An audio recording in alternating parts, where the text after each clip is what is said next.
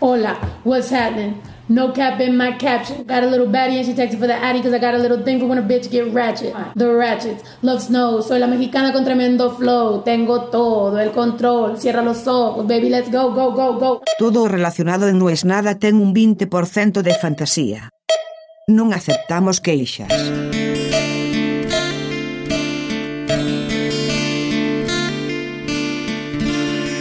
Hago para divertirme, no es algo importante para mí. Pongo algo, un poquito, qué sé yo, tengo un palo ahí. Me dijo eso en el avión y yo abrí los ojos como el dos de oro. Alguien que presidía una empresa para la que yo trabajaba me contaba que en la bolsa solo ponía un millón de dólares. Así, ¿eh? Sin que se le mueva un pelo. Una empresa en la que yo trabajaba y que en esa época nos pagaba con LECOPS. A los que no son de Argentina, LECOPS fueron unas letras del Tesoro Nacional, una cuasi moneda. En un momento hubo bonos provinciales en Argentina y hubo estos bonos nacionales que no eran moneda. Una cosa terrible, una parte nefasta de nuestra historia económica.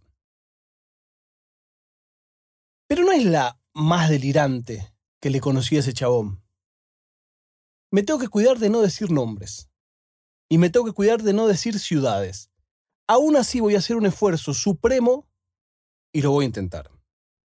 Cuando en una empresa hay varios socios, también hay varios intereses. Y no siempre apuntan al mismo lugar. Los socios tienen que conciliar sus opiniones, sus deseos, sus expectativas. Y después la empresa llega a mejor o peor puerto. En este caso del día 1 estaba claro que a las cuatro partes que formaban esa empresa les interesaban cosas completamente distintas. También tenían que ver con lo que aportaba cada una de esas partes. En un caso era capital, en otro caso era insumos, fierros, en otro caso era nombre y marca, y en otro caso era la posibilidad y el contacto de vendérselo al cliente. Este tipo del que estoy hablando siempre quería que entrevistemos a una misma persona. Parte de sus intereses tenían que ver con la actividad de esa persona. Y por supuesto, no se podía siempre. Los programas pueden entrevistar determinada cantidad de veces a una misma figura.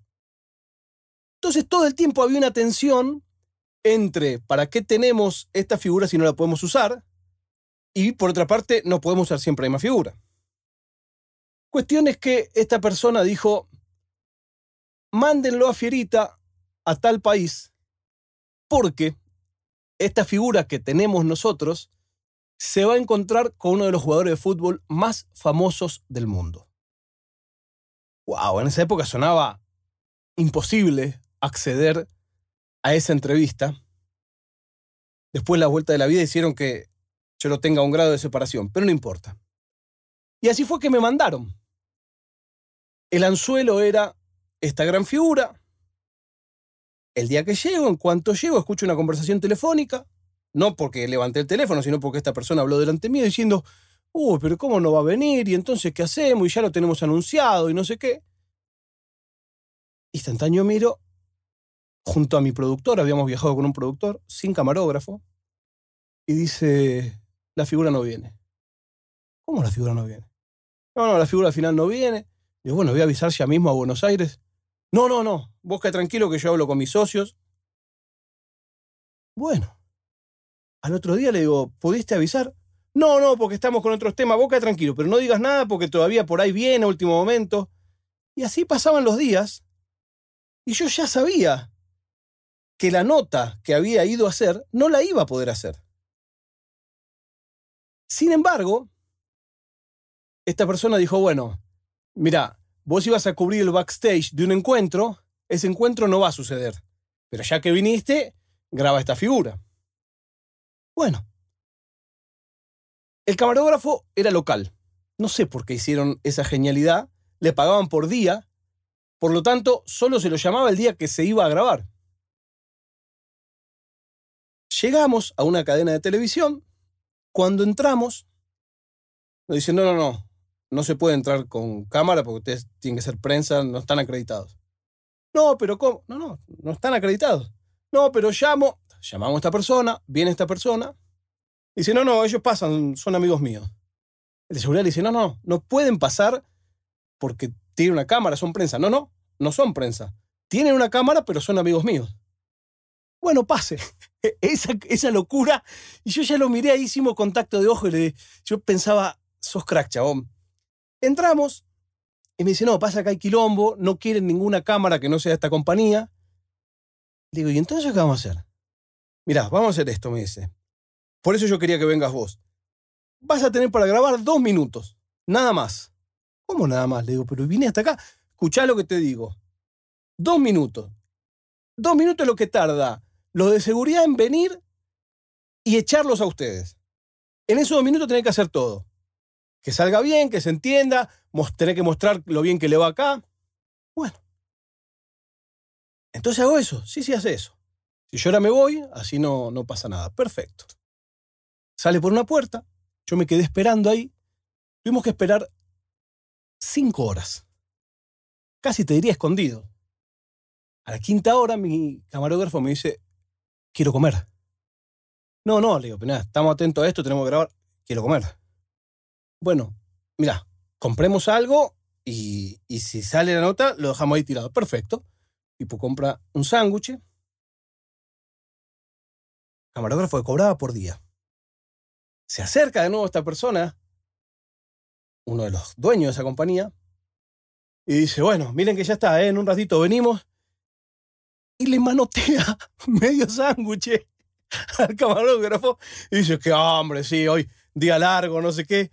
Y el camarógrafo lo miraba porque no podía creer, porque lo conocía, y no podía creer que ya, este chico me acaba de afanar medio sándwich. Bueno, nos miraba a nosotros y nosotros lo mirábamos diciendo, no te podemos explicar nada, esto es así. Conclusión, a la hora señalada, salimos de donde estábamos escondidos, entramos al estudio y dicho y hecho, fueron dos minutos de grabación y a los dos minutos veo que viene uno de seguridad raudamente y también esta persona. Y yo dije, bueno, este lo va a frenar, voy a poder seguir grabando. Pues no, ¿qué hacen acá grabando? Por favor, no, no, llévenselo, no, que salgan, que salgan. Esto es una falta de respeto, son mis amigos y me han traicionado. Y nosotros nos fuimos con la nota, que después salió al aire, y al otro día, en el avión, este se reía y me dijo, bueno, hay que hacer lo que hay que hacer. Y ahí, hablando de economía, y yo ya le decía que a mí me gustaba la bolsa, mirá, en ese entonces, fue donde me dijo esa frase. Yo pongo un palo para entretenerme, es para jugar. La prueba de vida del día de hoy es que el Kun Agüero no se sabe si va a seguir jugando o no. La verdad me cayó como un balde de agua fría la noticia.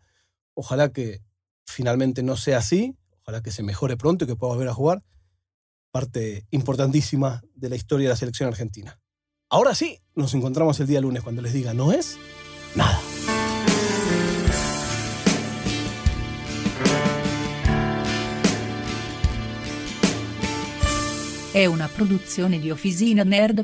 Una.